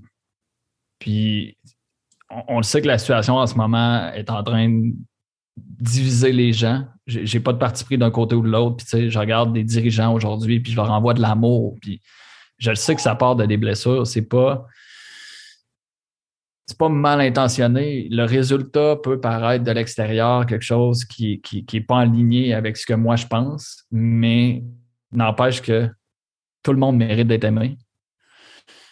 Puis c'est ce à quoi je connecte, c'est ce que j'ai envie de partager, puis j'ai envie de rester dans cette fréquence-là, cette énergie-là, de m'entourer de gens qui ont cette lumière-là. Puis si ça peut aider une personne avec mon histoire, ma mission est accomplie. Je trouve que c'est souvent le, le, grand, grand cadeau de la souffrance, c'est de savoir bel et bien pour l'avoir traversé que les gens font du mieux qu'ils peuvent avec ce qu'ils ont. Mm-hmm. Puis de pardonner les gens autour de moi m'a apporté du pardon pour moi-même. Comme on le sait, on le sait en termes de connaissance qu'il faut se pardonner à soi. Ça a été long. J'avais beaucoup de honte, beaucoup de, je leur dirai pas en anglais, mais beaucoup de honte. Puis euh, ça a été long avant que j'arrive à me pardonner. Puis encore là, il reste beaucoup de couches de pardon. Mais j'ai envie de créer et de participer. Parce qu'à chaque fois qu'il y a un événement comme ça, je, gagne au change. L'espace est créé pour les gens autour de moi. Mais je reçois autant que je peux offrir. À chaque fois qu'il y a des partages, des connexions, l'histoire, pour, pour moi, tout le monde est important. Tout le monde doit être aimé. Puis c'est ce travail-là que je je vais apporter. Aujourd'hui, euh, la communauté des hommes de cœur, euh, c'est près de 200 hommes qui partagent euh, au quotidien. Là, on est dans des situations un peu particulières là, pour du présentiel. C'est quoi tes rêves pour cette communauté-là, pour cette action-là? En ayant une discussion avec un homme, je me dis que ça touche plusieurs autres personnes autour de lui, comme mon fils en ce moment, de faire ce travail-là, de guérir mes blessures. C'est ce que je suis pas en train de transmettre à mon fils, ou du moins, je garde un espace pour nous deux. On crée un espace ensemble pour se guérir l'un et l'autre, mais ça m'apporte beaucoup de conscience. Puis je me dis qu'en touchant un homme, qui en touche d'autres, des gens autour de lui, que les femmes se sentent en sécurité auprès des hommes, puis de, rééquilibrer notre féminin et notre masculin à l'intérieur de chacun. C'est juste de commencer quelque part, puis après ça, ça fait des petits.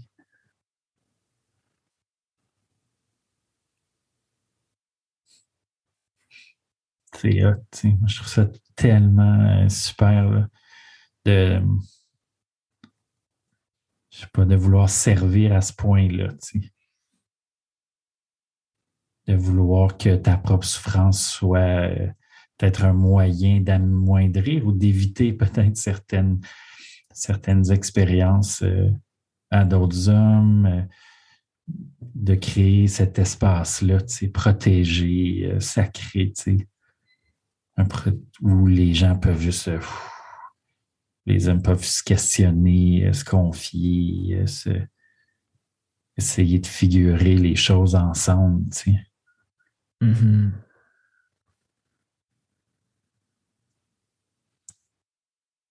Ça fait combien de temps que, que tu as, démarré un peu, que tu as mis au monde cette communauté-là? Je suis revenu au mois de juillet à Québec, puis euh, période d'adaptation avec mon fils. On est retombé euh, tout de suite à une semaine, une semaine. Puis euh, période Adaptation, financièrement, il a fallu que je prenne un job rapidement pour subvenir à nos besoins. Puis euh, là, j'ai vraiment tombé là-dedans temps plein depuis le mois de décembre avec les fêtes, tout ça. Je mets beaucoup mon énergie là, mais euh, c'est quelque chose que 2022, je mets de l'avant. Puis euh, je prends plus rien d'autre autour. Je mets 100% de mon énergie là. Puis je vais accompagner des hommes à partir d'aujourd'hui. J'adore ce statement-là. J'adore cette annonce-là. On dirait que tu nous l'annonces autant, que, autant à nous que tu le rappelles, euh, tu te le rappelles à toi-même, c'est comme intention. C'est quoi la. C'est quoi l'importance de l'intention dans ta vie en ce moment? L'importance de l'intention. Je dépose une intention avant de faire quoi que ce soit maintenant. Puis, euh, je vais chercher mon fils à la garderie, puis je suis dans l'auto avant de rentrer à l'intérieur de la garderie, puis je suis juste comme, aujourd'hui, mais comme ce soir, je vais être 100% présent avec lui. Comme laisser mon téléphone de côté ou quoi que ce soit d'autre, mais je vais être là, je vais être avec lui, puis garder l'espace. Sortir de le papa qui veut tout contrôler, puis plus me mettre dans l'observateur, puis juste garder l'espace, présence, qu'est-ce qu'il y a de besoin, c'est quoi les émotions qui sont là, comment qu'on accueille ça ensemble, puis je dépose des intentions, j'écris mes intentions de matin, qu'est-ce que je veux pour aujourd'hui. Ça a extrêmement beaucoup d'importance dans ma vie maintenant. Tu mentionnes, je, comme, je profite positivement de, de ce que tu amènes.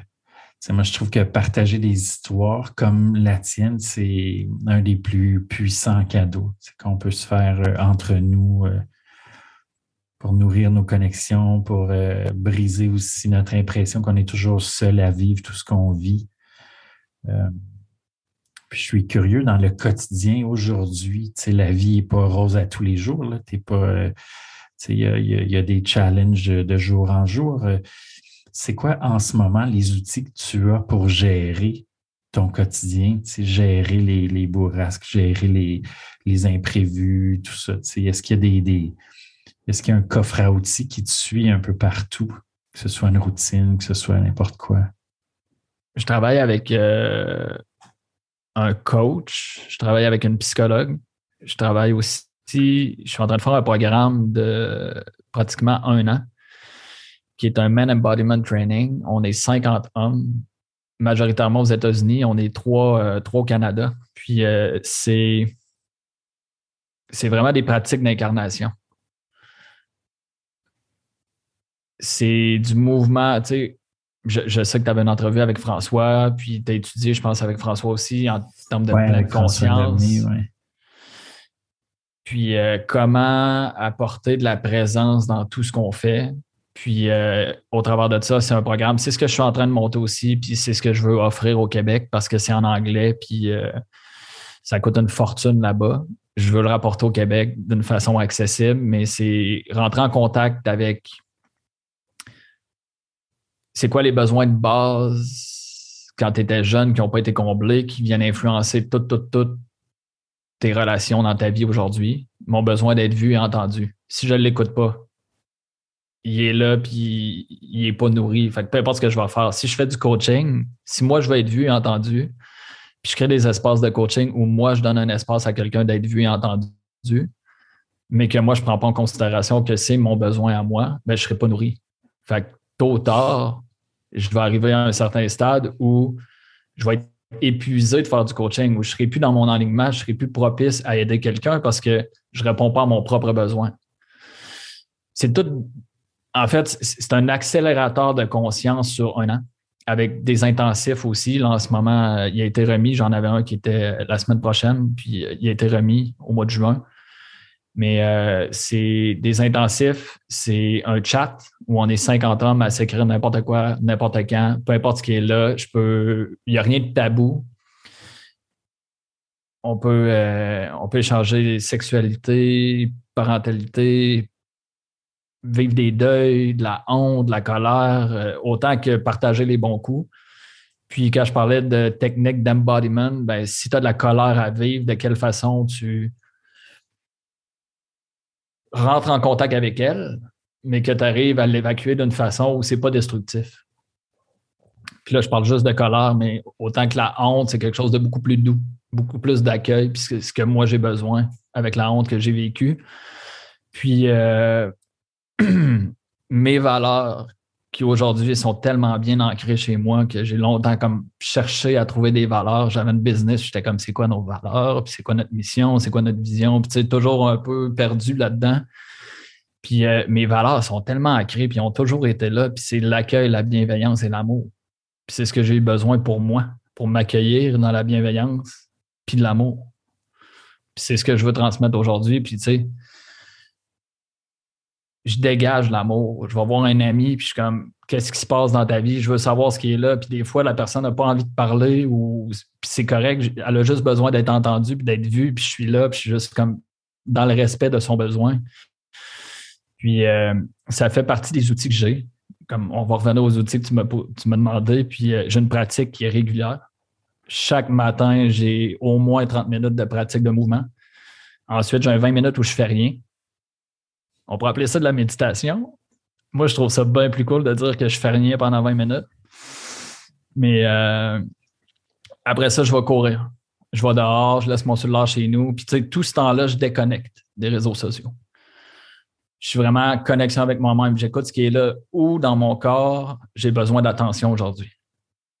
Parce que besoin d'être vu et entendu, le shadow de ça, c'est pas s'écouter puis pas se voir. Puis c'est ce que j'ai fait avec mon corps tout ce temps-là. Puis euh, je ne sais pas combien de temps il nous reste, mais euh, pour pousser sur le être vu entendu, mon corps m'a envoyé un cancer l'année dernière pour que je connecte avec moi-même. OK. Qui était relié avec toute la honte, puis euh, la colère, colère, tristesse et la honte. Puis c'était le, signe ultime de dire là, je suis là, tu sais, comme prends contact avec moi. Là. On est complètement déconnecté, il faut, faut, que tu, tu, peux pas me fuir. Là. Tu peux pas me fuir. Tu sais. ça, allume une cloche aussi. puis ça te donne envie de prendre soin de toi. C'est tout un compagnon à accueillir quand même. Mm-hmm.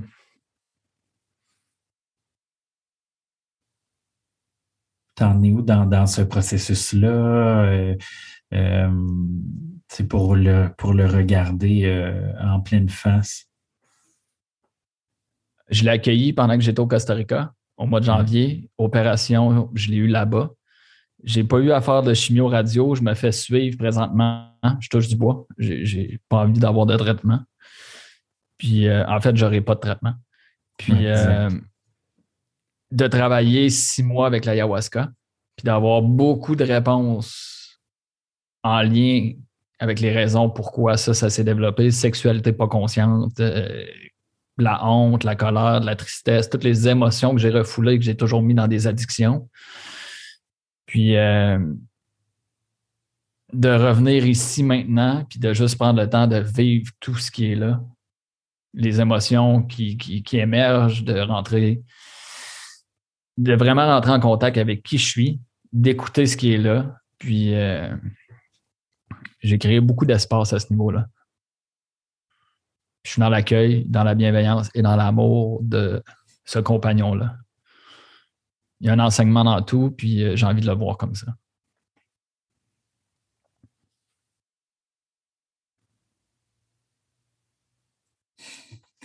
Vous, faites juste entendre nos voix, là, euh, mais euh, vous devriez voir les yeux.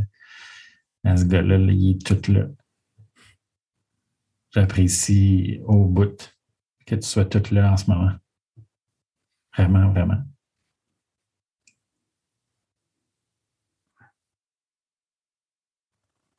Qu'est-ce qui. Euh,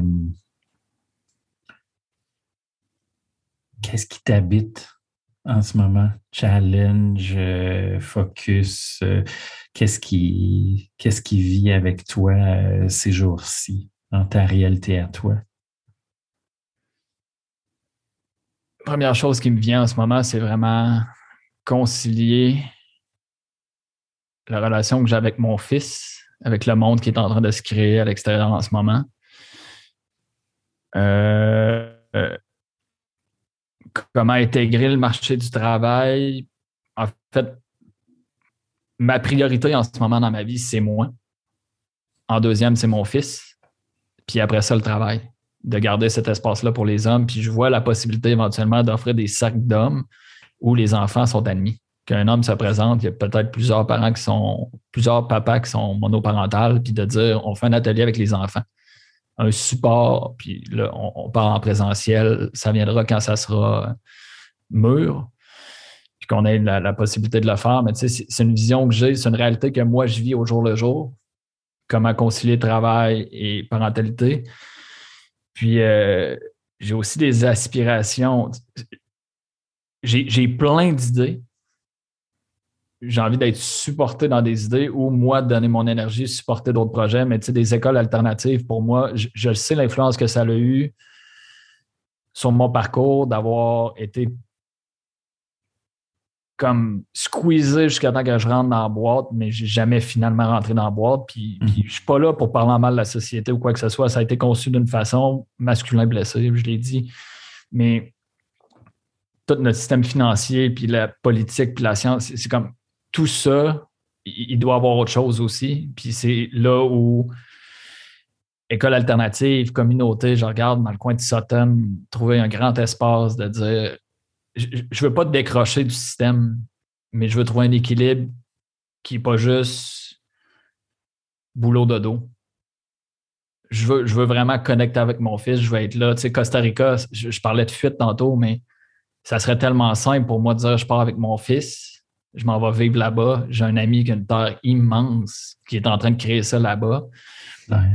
Puis j'ai accepté que mon rôle était ici, encore une fois. Fait que, tu sais, je vais créer ce que je veux ici. Puis quand je dis je vais créer ce que je veux, je vais m'entourer de gens qui ont une vision commune parce que c'est pas c'est pas à propos de moi. C'est à mhm. propos de ce que je veux laisser pour mon fils. Puis les générations à suivre. Puis pour moi, c'est pas un héritage financier, mais de partager des valeurs. Quand on parlait d'incarnation tantôt, c'est quoi les, les qualités que j'ai envie d'incarner? La présence, l'amour, la bienveillance c'est ce que j'ai envie d'incarner et léguer à mon fils. Puis aussi, sur le plan plus physique, ben, un espace entouré des gens, une communauté, c'est ce que je veux laisser. Fait que c'est ce qui m'anime en ce moment. Puis ça, je pourrais partir là-dessus longtemps aussi. Mais euh, ça commence par les hommes en ce moment pour aller dans ce sens-là. Puis euh, on verra où ça va nous mener. Puis j'ai parlé tantôt de valeurs qui étaient vraiment bien ancrées. Après ça, il y a vision, mission. Pour moi, c'est d'être au service de l'amour. Puis ça peut avoir l'air quétaine dit de même, mais c'est revenir à chaque matin puis de connecter à ce qui est là. Mais tu sais, il y en a qui ont des, visions super claires, des missions super claires. J'ai travaillé avec des coachs qui fallait que je sorte une phrase super target, puis je comprends tout ça. Je comprends tout ça, puis c'est vraiment valable pour beaucoup de gens. J'ai appris à m'étudier aujourd'hui au lieu de lire 100 livres par année, je prends le temps d'être avec moi-même, de regarder mon énergie, elle va où dans une journée. Je m'étudie moi. Puis, je sais plus où je m'en allais avec ça, mais euh, j'ai perdu le fil. J'ai perdu le fil de la destination, mais. Euh, On se promène. C'est ça. En ce moment, c'était l'homme. Je, je, reconnecte à chaque matin avec ce qui est là, puis je regarde quelle action je peux mettre au service aujourd'hui. Puis c'est cet espace-là qui me guide.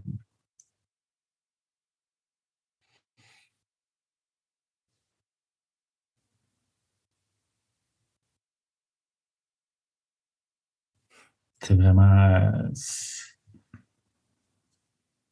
C'est vraiment super d'entendre ça. Tu, me touches droit au cœur quand tu parles de l'éducation. Puis, pas pour. Euh, euh, pas pour euh, maudire la société du tout. Là, les choses ont été faites comme on pensait mm-hmm. qu'elles devaient être faites, mais, mais juste cette ouverture-là de dire qu'on peut, c'est sûr qu'on peut grandir autrement. Avec d'autres focus, avec d'autres sensations, avec d'autres démarches là, d'observer, d'écouter, d'accueillir, de ressentir.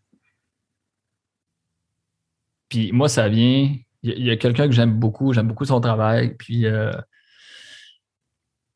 il se nomme Gabor Maté. C'est un psychiatre qui est à Vancouver, puis il travaille beaucoup sur les traumas. Ouais. Puis euh, ce que j'aime, c'est que c'est un psychiatre qui s'est intéressé à la source des traumas, puis il promouvoit beaucoup au niveau de l'éducation, au niveau des cultures, de revenir sur la source de ces souffrances-là pour arriver à changer quelque chose. Puis moi, un système scolaire qui ne prend pas en considération les traumas des gens, puis, puis là, en ce moment, on a des générations d'enfants qui viennent de parents. En fait, tout le monde a vécu des traumas, qui mm Gabor Maté appelle des traumas complexes, qui n'est pas nécessairement un événement marquant, mais l'accumulation de, puis euh, de rebaser notre société en fonction juste d'apporter de la conscience sur ça.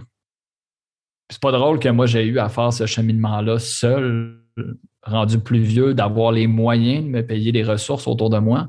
Puis oui, puis, au public, il y a beaucoup de choses qui existent, mais il fallait premièrement que j'en prenne conscience moi-même. Ça ne m'a jamais été enseigné. Puis quand je disais que je me présentais, c'était ça tantôt, je disais que j'étais arrivé à la retraite d'ayahuasca. Puis euh, pour moi, c'était normal d'avoir perdu ma mère. comme, je voyais des gens qui avaient vécu agression sexuelle, agression physique, euh, toutes les sortes d'horreurs pas possibles. Puis moi, j'étais là, ben, j'ai juste perdu ma mère. Je normalisais ça dans mon parcours. Puis c'est probablement ce que j'ai appris à normaliser tout ce qui était là, toutes les émotions, de mettre ça de côté, puis de juste faire tout est beau, ça va bien. Tout est beau. Quand ça va pas, pas en tout. Mm-hmm. Juste, euh, juste, juste apprendre à voir quand ton discours ne match pas ce qui se passe. Juste ça, c'est incroyable.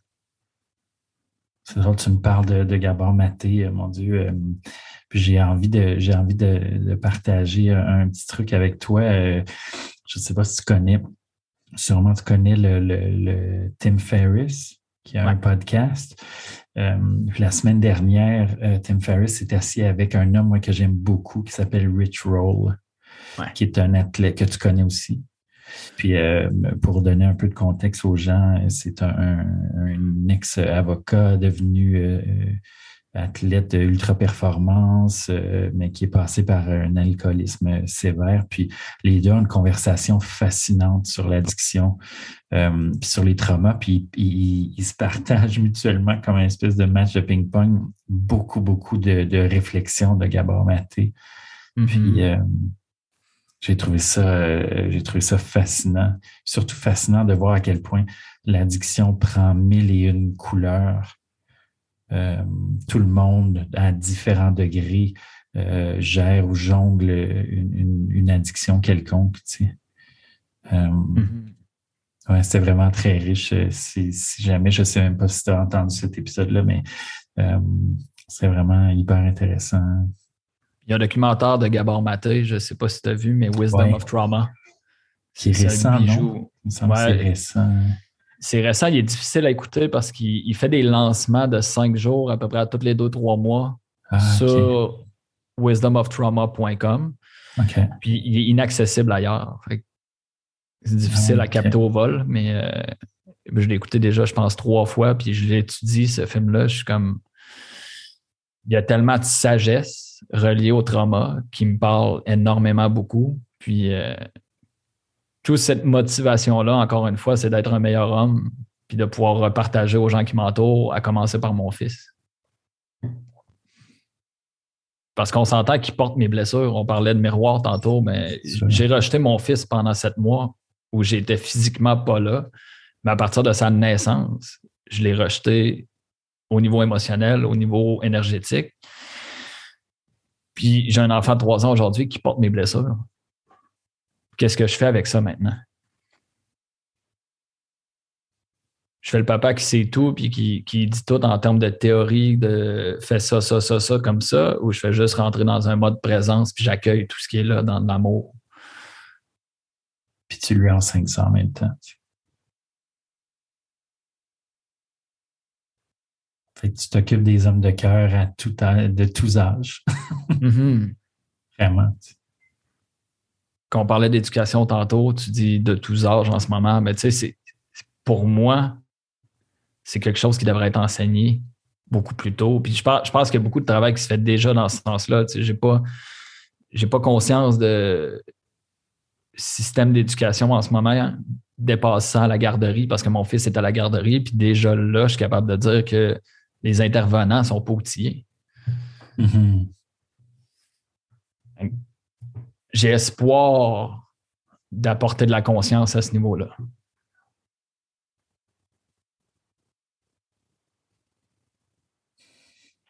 Et un bel espoir. Et quel bel espoir.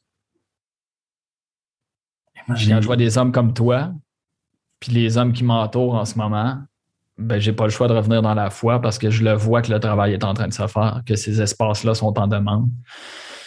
Des gens qui ont envie d'être des meilleurs pères, des meilleurs maris, conjoints, des, gens qui ont envie d'être meilleurs pour leur environnement, des meilleurs entrepreneurs, des meilleurs leaders en conscience. Je, je, le vois que le mouvement est là, puis ça me donne tellement d'espoir peu importe ce qui est en train d'arriver dans le monde, je, reconnecte à cet espace-là, je le vois, le travail, je suis en contact avec ces gens-là, puis ça peut donner espoir aux gens en ce moment. Le travail, il se fait en ce moment.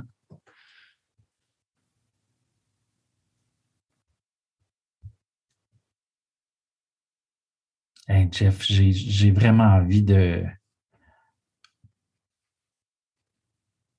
J'ai vraiment envie de saluer euh, ton courage du cœur. Euh, tu es au, au cascadeur de l'amour. Moi, j'aimais bien euh, cette vision-là d'un cascadeur qui va de façon réfléchie pour pas que ce soit sa dernière cascade, mm-hmm. et qui va aussi d'une façon ressentie pour voir si ça, file comme ça devrait, puis si euh, le feeling est bon, puis s'il va dans la bonne direction. Puis moi, j'ai vraiment envie, ça fait une heure et demie à peu près, là, qui a duré à peu près quatre minutes et quart. Euh, j'ai vraiment envie de saluer ton cœur fou, tu sais. Ton, âme là, qui a marché euh, les escarpements les plus, les plus abrupts puis après, de, saluer toute cette symbiose-là, tu sais, entre la tête, puis le cœur, puis l'âme, puis euh, reconnecter avec ton corps, puis de vouloir unir tout ça pour qu'il y ait une, puissance à partager euh, exponentielle.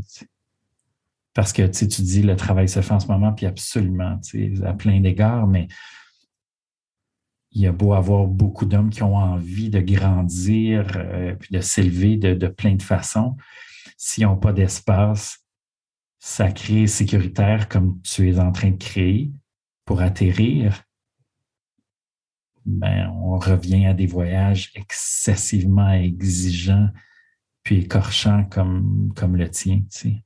Mm-hmm. Merci de, merci de vouloir créer la communauté des hommes de cœur, Jeff Godreau. Merci de faire ce cadeau-là, puis de te, de, de te mettre la, l'âme au complet dedans. J'ai envie de te dire merci d'offrir cet espace-là. J'ai écouté le podcast où tu parles de ta mission, ta vision, puis plus en lien.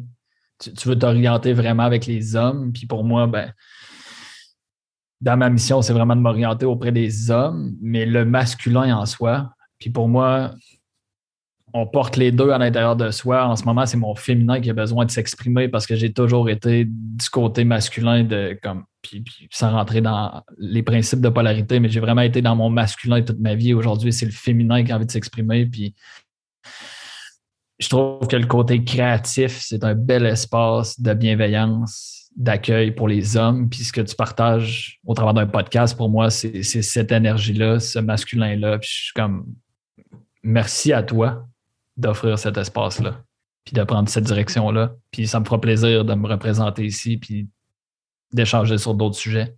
Ah, ça, tu peux être sûr.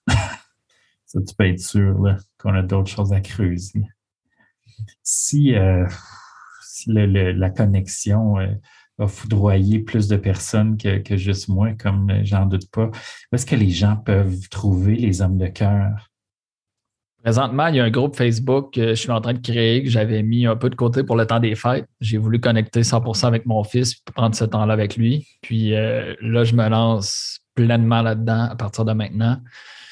J'ai le groupe Les Hommes de cœur, ou sinon Jeff Godreau directement. Je suis super accessible en tant qu'humain avant tous les projets. Puis euh, Homme de cœur sur Instagram aussi. Je pourrais t'envoyer les coordonnées. Puis, euh, Absolument, je vais les je suis plus actif sur Instagram. Oui, j'avoue que moi, c'est un plaisir coupable de voir tes routines matinales en accéléré. Euh, C'est ce que je veux partager éventuellement, d'accueillir les gens dans cette. Moi, j'ai la chance de participer le lundi, mercredi et vendredi avec un autre cercle d'hommes. À 6 heures le matin, on se présente, on est sur une pratique ensemble. Puis on se garde toujours un petit moment pour échanger après, que ça soit 5-10 minutes ou que ça soit juste aujourd'hui, je fais le pas, j'ai pas envie de parler, je m'en vais. Mais tu sais, d'avoir cet mm-hmm. espace-là, c'est ce que je veux amener là présentement. Je regarde comment naviguer avec le fait que j'ai mon fils une semaine sur deux qui se lève souvent à 6 heures en même temps que moi. Mais éventuellement, je vais juste le faire que mon fils soit là ou pas. Puis euh, c'est ce que je veux apporter, ces pratiques matinales-là, qui vient du training que je fais dans l'Ouest. C'est super. Merci tellement, Jeff, d'avoir pris du temps puis d'avoir de, pris euh, vraiment l'énergie puis euh, l'intention de plonger dans un, dans un petit podcast tout jeune, euh, tout nouveau. J'apprécie beaucoup ta générosité puis ton grand cœur aujourd'hui. Vraiment. Ça me fait plaisir. Vraiment. Fait que prends bien soin de toi, puis on se, on se recroise ici très bientôt, c'est certain. Avec plaisir. Merci, Jeff. Salut tout le monde. À la semaine prochaine.